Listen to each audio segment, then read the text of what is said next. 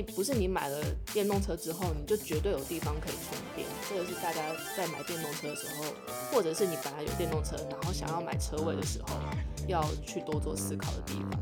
不然就去买透天，一直对啊，因为它展示的都是透天呐，一直把大家大家推向一个高价的那个。我觉得特斯拉它的展示都是那种透天呐。欢迎收听《闺房密事》，我是 Jasper，我是马缇娜。啊，我们前面呢有讲一些，例如说地上权房屋啊，然后捷运宅啊，嗯、就是觉得哎、欸，好像大家对于这件事情好像会不会有点太偏门？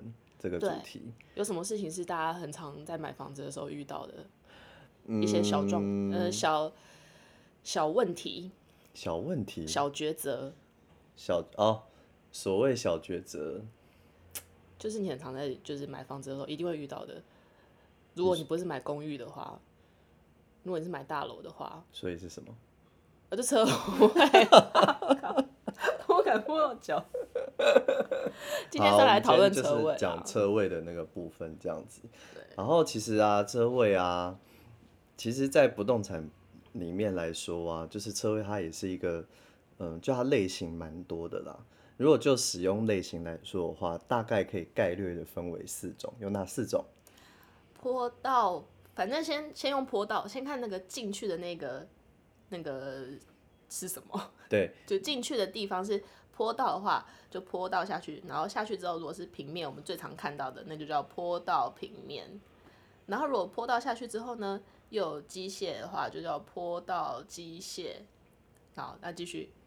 那再就是假设啊，你呃那个社区就没有很大这样子，然后它就是你要先做一个类类似车梯的东西下去的话，车子的电梯，这种叫做升降式这样子，嗯、就是有别于坡道式啊，就是叫做升降式。对，那、啊、如果下去它是平面车位，就叫升降平面车位这样。嗯、啊，假如说就是下去一样也是有那些机械的话，的就是升降机械式车位。嗯、那其实因为这这四种啊，也因为它的进出的呃便利性不一样的情形下，就是它的价格也会有呃会有一些不同。对，因为其实大家最喜欢的一定是坡道平面啦，因为就最方便。嗯。然后也呃，那如果是坡道平面的话，通常你的社区的相对基地也是比较大的。嗯、那如果你会看到有机械，比如说升降。升降机下去的，那通常都是因为受限于你社区的基的基地的大小，所以呃，建商不得不做这个升降机，然后才能让你的车子下去。因为它可能如果做坡道的话，它坡道下去的时候，那个回转的半径可能不够，所以就是变成是不得不的次要选择这样子。或者是说，我有看过有一些建商是他可能前呃，例如说。地下一二层是那个平面，但是它地下三就最下面就突然会有来个机械之类的。哦，有有一些是这样。对对对对，通常那个时候是因为可能因为有一些法规规范，它就是要要设置多多的车，一大堆车位，就是法法定规范它就是要设置这么多，但是他又不想要去申请说就是规划减少了，然后多缴一些钱什么之类的。所以他就干脆说，就是可能地下层那个挖，可能就是楼高再高一点，然后塞一些机械车位进去，这样子补他的那个那个就是法定车位的那个数量，这样子。那价格上的落差来说，呃，假设如果今天坡道平面式车位用一个假设用两百万来看好了。好，现在两百个搞不好都有点在双北有点算便宜的了。嗯、那那它的价位的。它其实它的价位的顺序啊，大概就是坡道平面式的车位的价格会高于坡道机械，会高于升降平面，再高于升降机械。嗯，差不多。嗯，嗯差不多。然后坡道平面大概啦，嗯、经验数字是打八折，就变成坡道机械的价格。嗯、但是这有可能跟你绝对数字会有一点关系。嗯。但是反正价格上。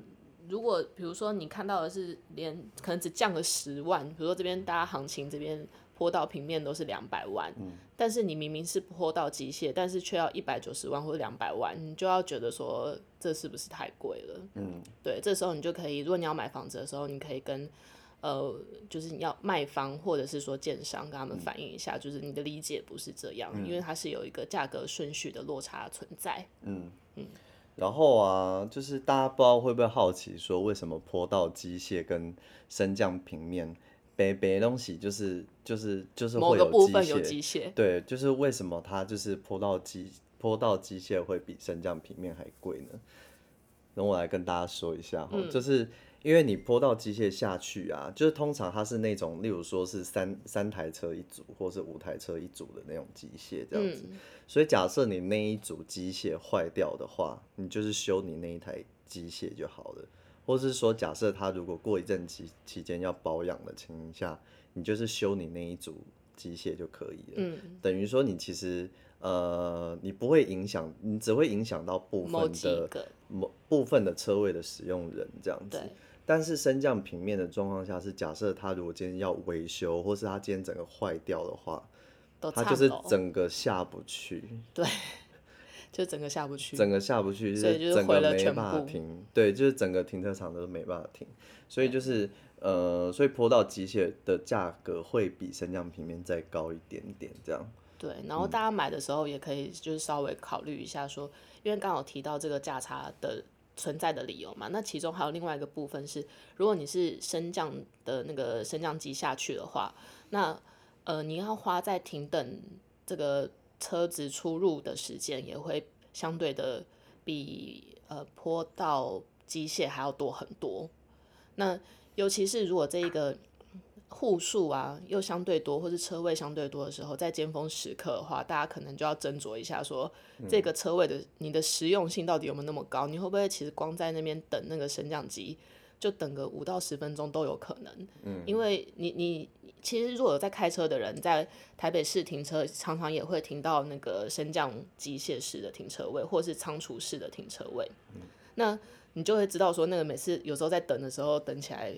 不是在开玩笑，如果刚好那天就是有什么四五台车那边大家都已经开始叫了的时候，所以如果这件事情变成日常的话，可能就要思考一下，说有没有需要再多花这个一两百万的钱去买这个车位。哎、欸，可是他刚就是马尼亚刚刚有提到说，就是有有仓储式的车位嘛，就是仓储式啊，跟停车塔，就是那种人不用进去，你等车出来的。就是把车叫出来的这种，嗯，如果是这种跟升降机械，你会选哪一种？我会选仓储式或停车塔。我也有可能，因为我人不用进去。对，对，有可能，我有可能，因为因为人不用进去。对。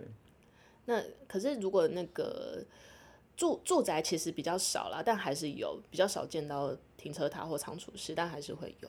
我跟你讲，就是其实我我觉得我选仓储室或停车塔最主要的原因，是因为就是他你就是你就是在轿车的时候，你人不用进去这样子，所以你就是可以在一楼这边就是比较就是先叫了，然后去 Seven 买个东西，对对，可以叫是舒服的等待嘛，反正就是你不用你不用在地下室耗那么久了，就你人不用进去这样子，嗯，就是这是个好处啊，但是。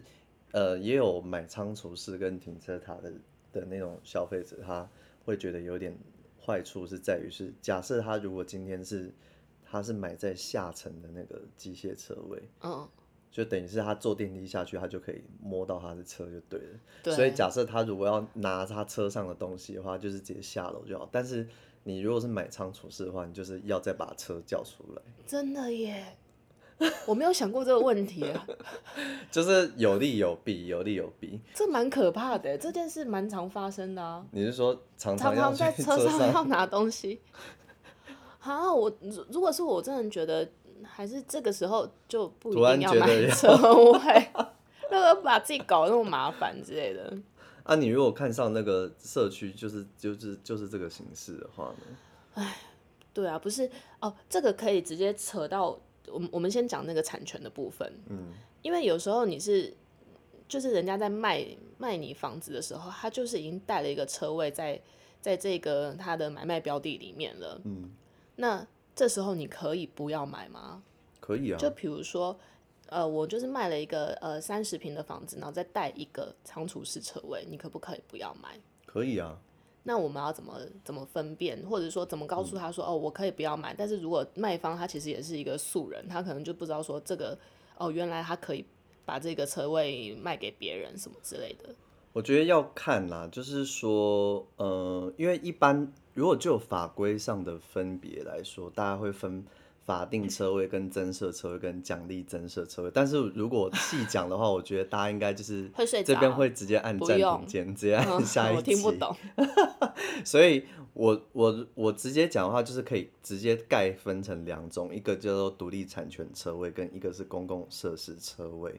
那假设你如果那个车位啊，它本身自己有一张藤本的话，这种就是比较是算是独立产权车位。嗯，那你就可以。呃，这个车位就可以单独做买卖。所谓单独做买卖是，它不一定要跟着楼楼上的住宅一起卖。对，它甚至可以卖给外人。就是住宅卖给 A，然后车位卖给 B，都 OK 这样子。然后，然后 B 不用是住户，对不对？B 不用是住户，对，就是他卖给就是其他 random 的人都可以这样子。但是如果是像我刚刚讲的是公共设施型的那种车位的话，假设它如果是法定车位的话。那你就是只能卖给那个住户，对，你要怎么判断？就是要怎么判断呢？要怎么判断那个是法定车位？嗯，它其实就是在假设它如果是挂在你的公社，嗯，就是共呃共同共同，哎，欸，反正就是挂在公公社里面的那种车位啦。对，可是呃讲如果再讲细一点，就是它其实因为以早期的那个车位的登记来说啊，其实大概屋龄三十年以上的那种房子啊，基本上它还是可以单独做买卖啦。嗯。可是就是三呃，在那个我记得三十年以内的房子，好像公社的车位，就是特别是那种公社车位，它可能就不能。单独的做移转这样子，它就是如果你要卖的话，嗯、你还是可以卖，嗯，但是你的这个部分只能卖给这个社区里面的所有权人。对，所以就是没有办法像刚刚讲的独立产权车位这样可以卖给，就是外面的 A B C D E 都可以这样子。不过其实啊，你假设你你如果真的看到像刚马天亚讲，就是三十平，然后加一个仓储式车位，你就是真的很不想买那车的话。你也可以跟那个卖方讲说，我就是不要买车位。对啊，然后就要把那个仓储式车位，就是如果他他是公社好的，他就是移转给社区的其他人，对对，就是叫他自己处理给社区的其他人这样子。对对对，就是叫他叫他委托给那个管理员阿贝啊，或是阿姨这样子。然后就是因为管理员阿伯阿姨，他可能就是会在住户经过的时候都会问一下说，哎、欸。你要不要买这样子？对对，因为他们也会最清楚，就是社区有哪些人会想要停车之类的这样子。嗯嗯。所以我是觉得这这部分是没有太大的影响啦，就实际买卖上来说，只是就是你如果自己要卖房子的话，就要注意一下这一点这样子。对，就是要提醒大家不用硬吞呢、啊。嗯嗯嗯。对啊。然后呃，除了形式以外啊，其实就是大家也可以注意一下那个规格的部分啊。现在其实，呃，如果大家如果有在看房子的话，其实现在车位的规划啊，以一个车格来说，大概，哦，我们现我们现在这都是讲那个平面车位啦，就机械车位是另外一回事啊。嗯。如果是以平面车位来说的话，就是大概宽度都，呃，要在大概两米五，然后深在五米五到六米之间这样子。嗯。然后如果是小车位的话，大概宽度大概在两米三。嗯嗯。可是其实以现在一般的四房轿车来说的话，宽度都大概在一米八到两米之间呢，所以其实两米三其实会蛮背的。就是如果是旁、嗯、旁边也是车格的话，就会还好。嗯、可是我旁边是柱子，两、嗯、边都是柱子的时候，你其实就会相对蛮有压力的。对。当然，假设你如果是买一个重只，你只是停重机的话，就真的是哦，那就是很 很 就是还好，就是不会有背的状况这样子。对，不然就是祈祷你回家的时候，你旁边就是一定不会会有不会有车。哦，嗯。啊，然后那个高度，大家可能就也要稍微注意一下，因为最近大家就是很喜欢买一些，就是相对比较高的车子，嗯，那你自己就要看一下说，或者是你其实本来就有一个车位，嗯，但是你你一开始买的是。正常一般的的房车轿车这样，嗯，那你突然有一天想要买一个吉普车 或者大的修旅车什么之类，那，嗯，你就忘记说你的你家的那个车道出入口其实可能只有，比如说两米一啊，或什么之类的，嗯嗯、这就是要小心。还有你如果是本来是机械的车位的时候，那就要注意更多的地方了。嗯，那另外我是刚刚突然突发奇想想到这件事情，就是因为现在蛮多人开始开电动车，嗯，所以电动车的部分的话，可能。呃，因为大家对电动车的想法，就是如果你去那个展示中心的话，他一定是想说，他就会秀给你看，说，哦，你在你的家里面就可以充电啊，什么时候巴拉巴拉，所以你就很方便。但是你也要思考一下，你的社区，第一个，它有没有已经接好的？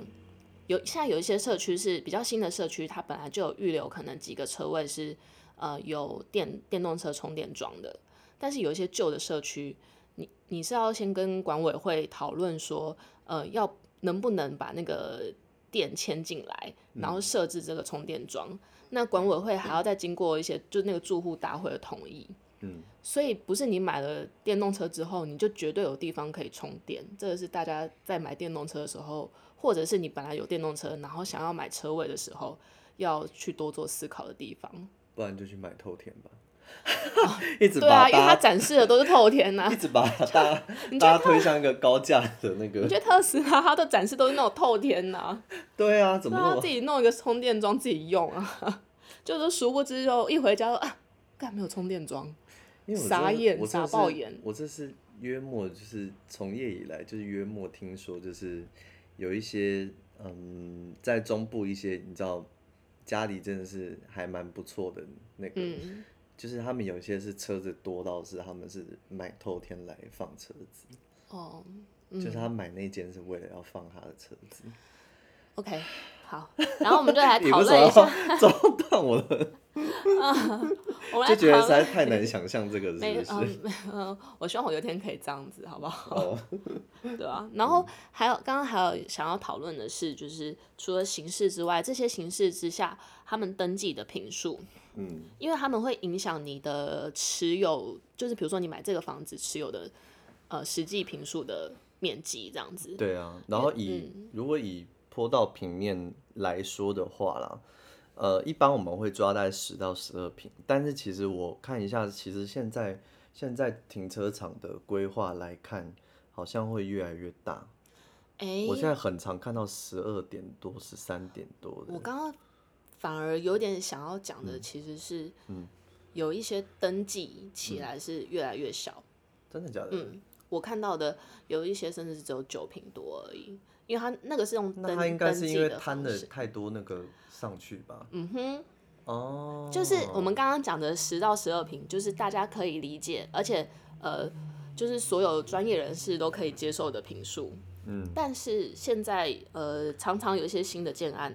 这些建商呢，他想要多卖一些建平价，嗯嗯，因为通常如果在高价区的话，这个车位的单平价格是低于楼上的住宅价格的，嗯，所以他如果把多一点点的车位平数分到上面去，分分到那个公社里面去，你就会用楼上的建平价、住宅的建平价跟他买了，那那差就差很多。比如说，呃，你是登记十平的。跟登记九瓶的就差一瓶嘛，嗯，那一瓶如果楼上是卖六十万，他就可以卖六十万。那他如果是卖车位的话，呃，假设一个车位是两百万好了，嗯，然后十瓶，所以单瓶是二十万，嗯，所以单光单瓶的价差就差到了四十万，嗯，那如果我是建商，我当然登记越少越开心啊，然后你也不会觉得，你也不会发现 有什么异状这样子。所以哈，结论就是哈，就是假设你如果发现那个。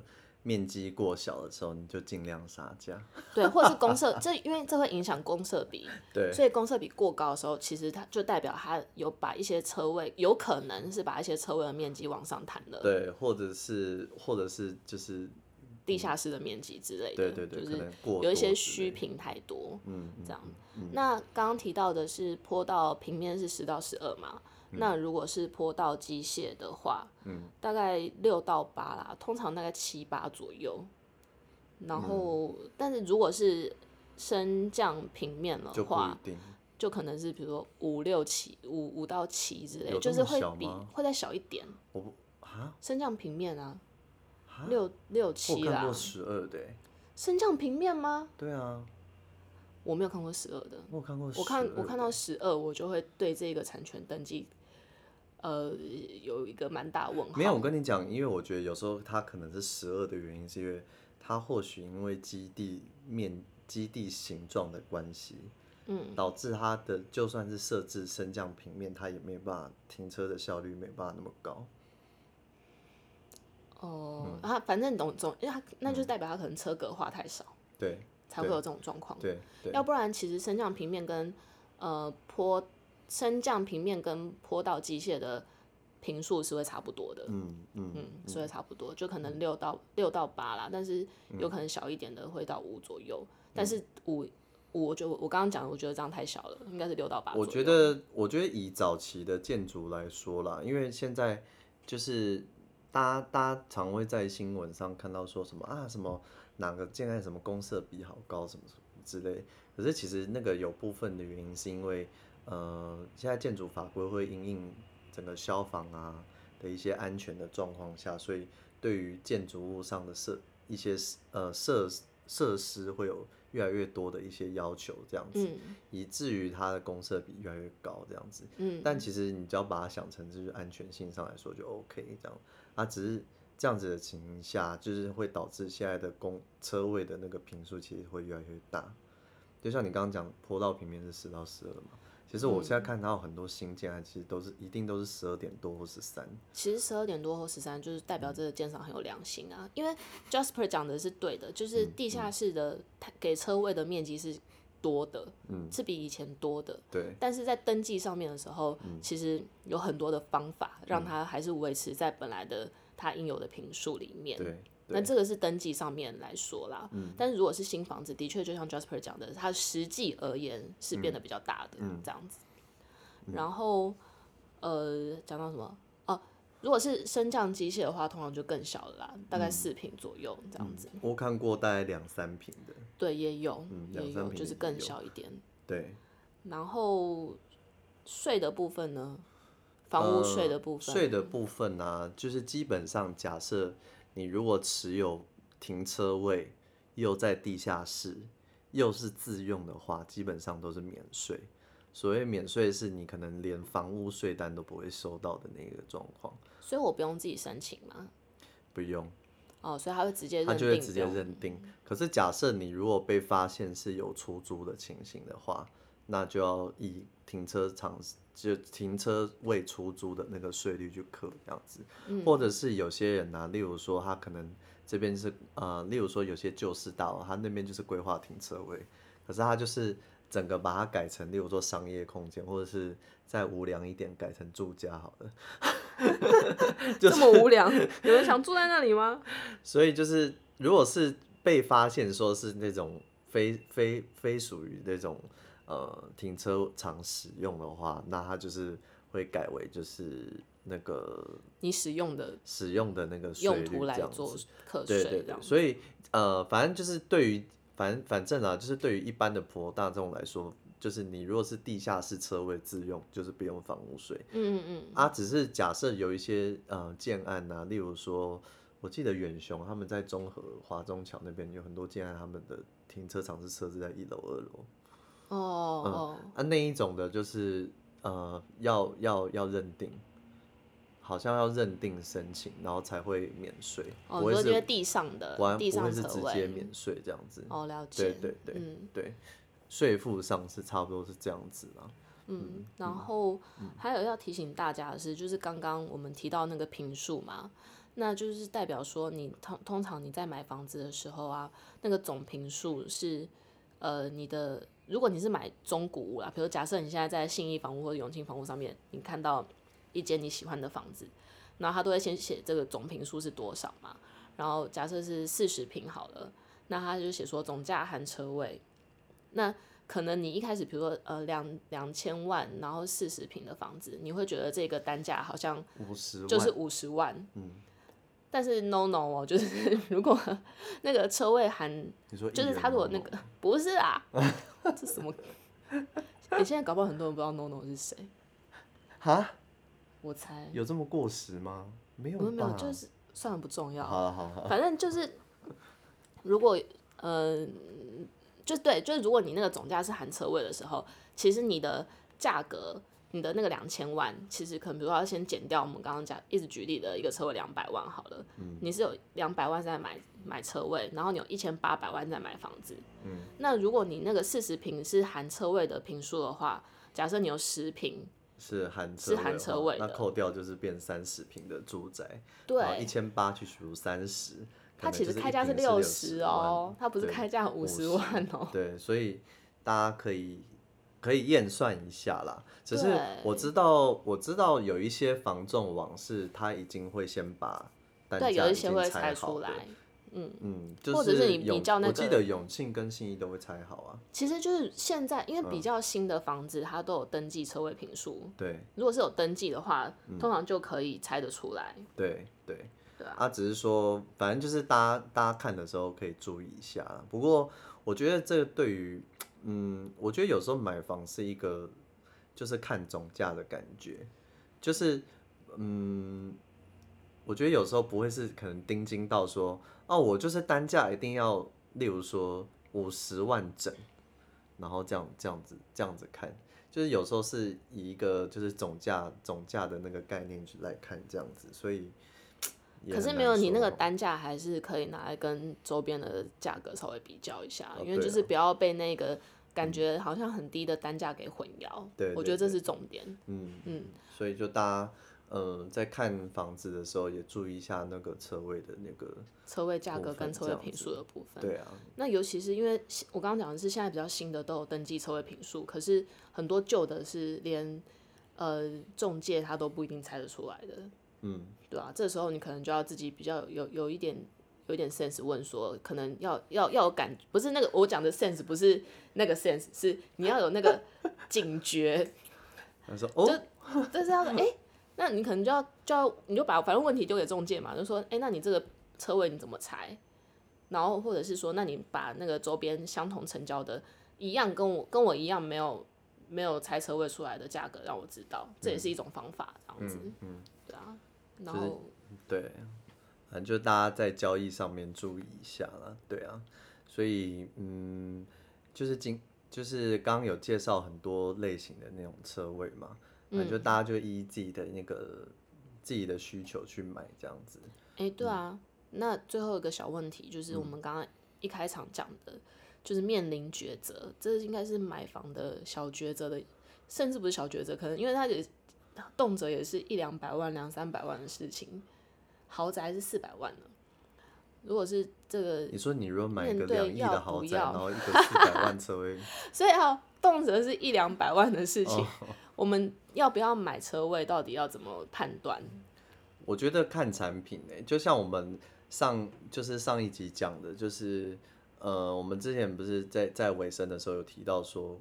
假设如果我我是买一个一房或套房的产品的话，我就不一定会买车位，因为那个对。假设如果是呃车，假设如果车位是一个是一百五十万好了，然后我的总价也才七八百万，嗯，可是七八百万直接跳到九百五或直接跳到例如说一千的话，其实对于那个负对对于那个总价负担的消那个价格带的消费者来说是一个。就是再跳升一阶的负担，这样子。没错。对，所以有时候这种类型的案子，如果带一件带一个车位的时候，不见得是一件好事。嗯。但是如果是那种三房的话，就是还是要带一下车位。我也觉得，因为如果是三房，就也是，嗯，因为会买到三房的，通常可能都是一个家庭了。嗯。那一个家庭通常他们在出入，就是呃，一个家会用到三房的家庭，应该就比较。多是已经有小孩或是有长辈的，所以他的用车的呃几率是比较高的。嗯，那那这些你你以后比如说你买了这个房子，你以后可能还是有要转卖的可能的话，那他们都是你的客户。如果你没有车位，他可能就是就会变成他退缩的或是不买你房子的其中一个原因。嗯，对啊。我自己个人觉得啦，就是其实现在大家大家可以发现到那个共享机车跟共享汽车。现在越来越普遍，嗯，对，所以就是，呃，假设你如果买车是真的是会使用量会有一定的使用量或使用量很大的情况下，那你就是一定会需要考量到车位这个部分。对。可是假设你如果就是使用量真的没有很大的话，其实共享汽车跟共享机车已经非常够用的。哦，所以我们最后是要来那个倡导环保的这个部分。不是不是，就是就是因为现在越来越方便，所以就变，因为你有时候假设你如果买一台呃车子好了，我我讲最最一般大家可以负担的五六十万的那种车子好了，嗯、你买了直接折。你买了落地直接八折，然后直接一年后就是剩下大概六折价。对啊，你就觉得你钱就整个烧完了。那你之前还买新车？我没有买新车，我没有买新车啊。那个不是新的吗？不是不是、oh, 不是。然后然后然后然后所以就是会觉得说，其实这样算一算的时候，后来发现觉得其实就是用那个共享的反倒就够了。对啊，所以。老实说，你如果当然跟你住的地方有点关系啊。假设你如果是真的是住在蛮市中心，然后又很方便的情况下，我觉得看你自己用车的频率上高不高。对，而且市中心的车位又超宝贵的。对，对啊，所以就真的是没必要了。